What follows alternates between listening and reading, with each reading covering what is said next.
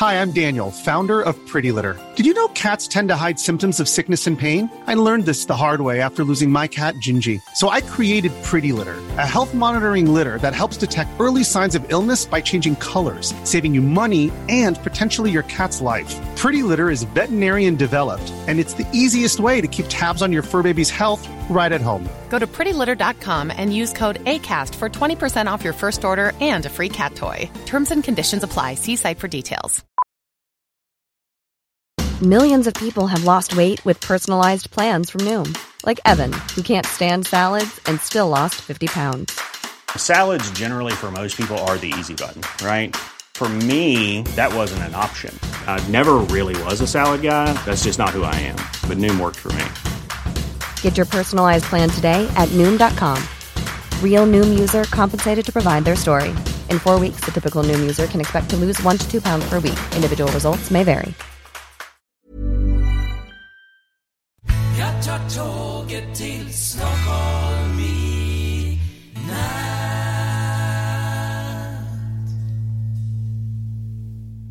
Hola, ¿qué tal? Soy Dani y esto es Haciendo el Sueco.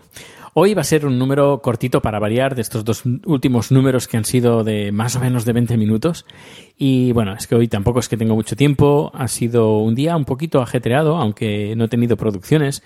Eh, primero porque he tenido una visita con, con una organización que vamos a trabajar conjuntamente con la organización que he montado para el documental.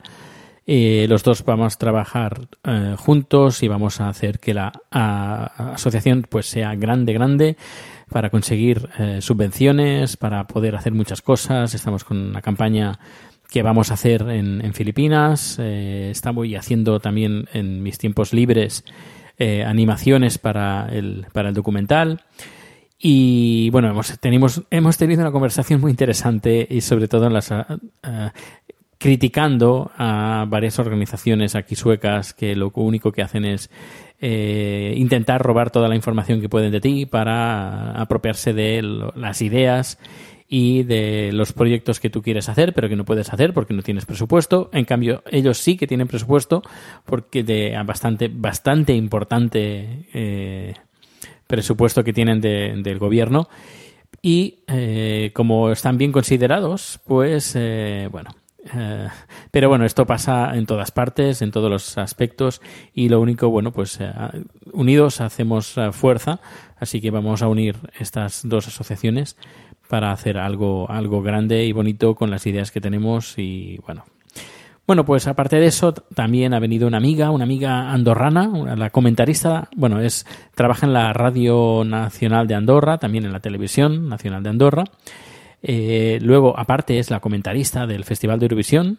Bueno, cuando, cuando Andorra participaba, era la comentarista, era la Uribarri eh, eh, andorrana, una chica joven, eh, rubia, ah, guapísima, y nada, está con su novio aquí haciendo un, poqu- un poquito de turismo y ahí he ido con chat, hemos ido a tomar una cerveza, a charlar un poco, a ponerla al día de todas mis novedades y bueno, al día como tú, tú también, yo creo que tú estás más al día que incluso de mi familia, diría. Pero bueno, es lo que tiene el podcast, que cuentas cosas así personales eh, de, de tú a tú. Y bueno, aquí, aquí estoy. Y eh, nada, ayer comentando un poquito sobre las elecciones de, de España, comentándole pues a Chat. Chat, eh, no sé si sabes, si lo habrás escuchado antes, es eh, tailandés.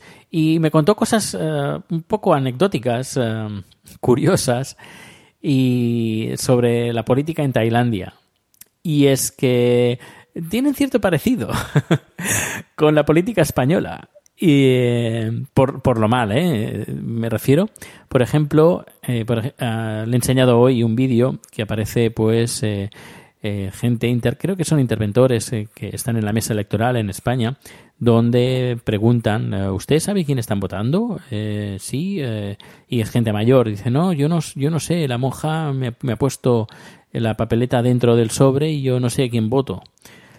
Pues me, me ha dicho que esto también pasa en Tailandia, sobre todo pues compra de votos también, hay mucha compra de votos. Bueno, había compra de votos, eh, había bastante bastantes trifulgas entre los dos partidos eh, políticos. Había muchas peleas, incluso muertes entre partidarios de uno y partidarios del otro partido. Eh, mucha corrupción, muchísima corrupción. Eh, no sé si tanto como en España o más o menos, yo supongo que, supongo que más. No, no, no tengo ni idea, no puedo, no puedo opinar en este aspecto.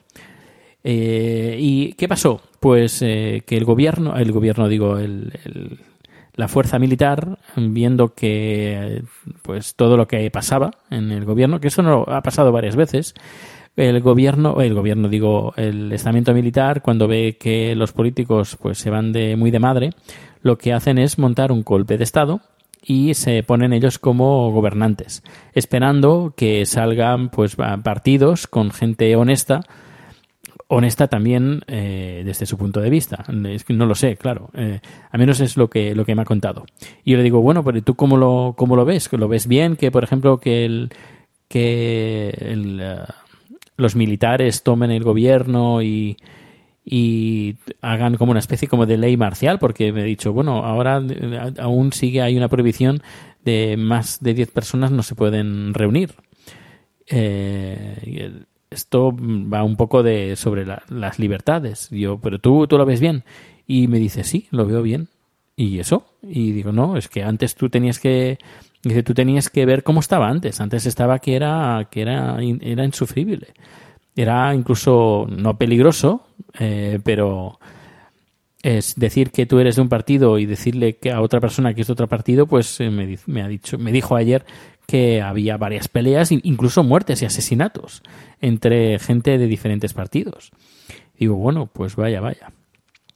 Así que ayer aprendí un poquito sobre política tailandesa y bueno, aquí no, no pasa. Eh, creo que lo grabé en, un, en las, cuando voté en las elecciones. Eh, era, bueno, aquí se celebran todas juntas. La municipal, la regional y la estatal se celebran todas en el mismo día. Bueno, en los mismos días, porque durante una semana puedes ir a votar al colegio electoral a votar durante una semana. Y eh, ahí no hay tanto, tanto rollo. sino entras, coges tu papeleta, puedes coger papeletas que están cerradas, que, la lista está cerrada o, listas abiertas. También existen las listas abiertas eh, si conoces a la persona que quieres votar. Yo como no, a mí me da igual porque no los conozco, así que cogí la papeleta, la puse en un sobre y la metí en el buzón. En, bueno, el buzón, la metí en la urna eh, voté en el Parlamento porque eh, trabajo muy cerca, muy cerca del, del, del, Parlamento sueco, así que me fui al Parlamento sueco y pude votar desde ahí. Pero bueno, puedes votar desde varios colegios electorales, de bibliotecas, incluso de gimnasios también. Creo, si no, creo que algunos gimnasios municipales eh, puedes incluso votar ahí. Y creo que no hay tanta gente. Yo, al menos en el, en el Parlamento, donde fui a votar, creo que había tres personas, no más, el presidente de la mesa y dos vocales, nadie más. Había una persona de seguridad, o dos, no, dos personas de seguridad en, en la puerta y fui a la hora de comer y ahí voté muy tranquilo. Creo que fui, eh, éramos dos o tres personas las que estábamos votando en, este, en ese momento y nada, fue muy sencillito. Bueno, pues dentro de un par de años me tocará votar otra vez, así que lo comentaré de nuevo a ver si ha habido algún cambio y por espero por espero que ya las próximas elecciones ya pueda votar por el Parlamento y ya seré sueco, ya seré sueco y tendré espero que me llegue antes de que termine el fin de año. Bueno, pues eso es todo, este podcast de hoy. Muchas gracias por escuchar. Ya sabes que las formas de contacto, arroba proteusbcn en, en Twitter, proteosbcn.gmail.com y la página web haciendoelsoco.com. Muchas gracias por escucharme y nos escuchamos mañana. Hasta luego.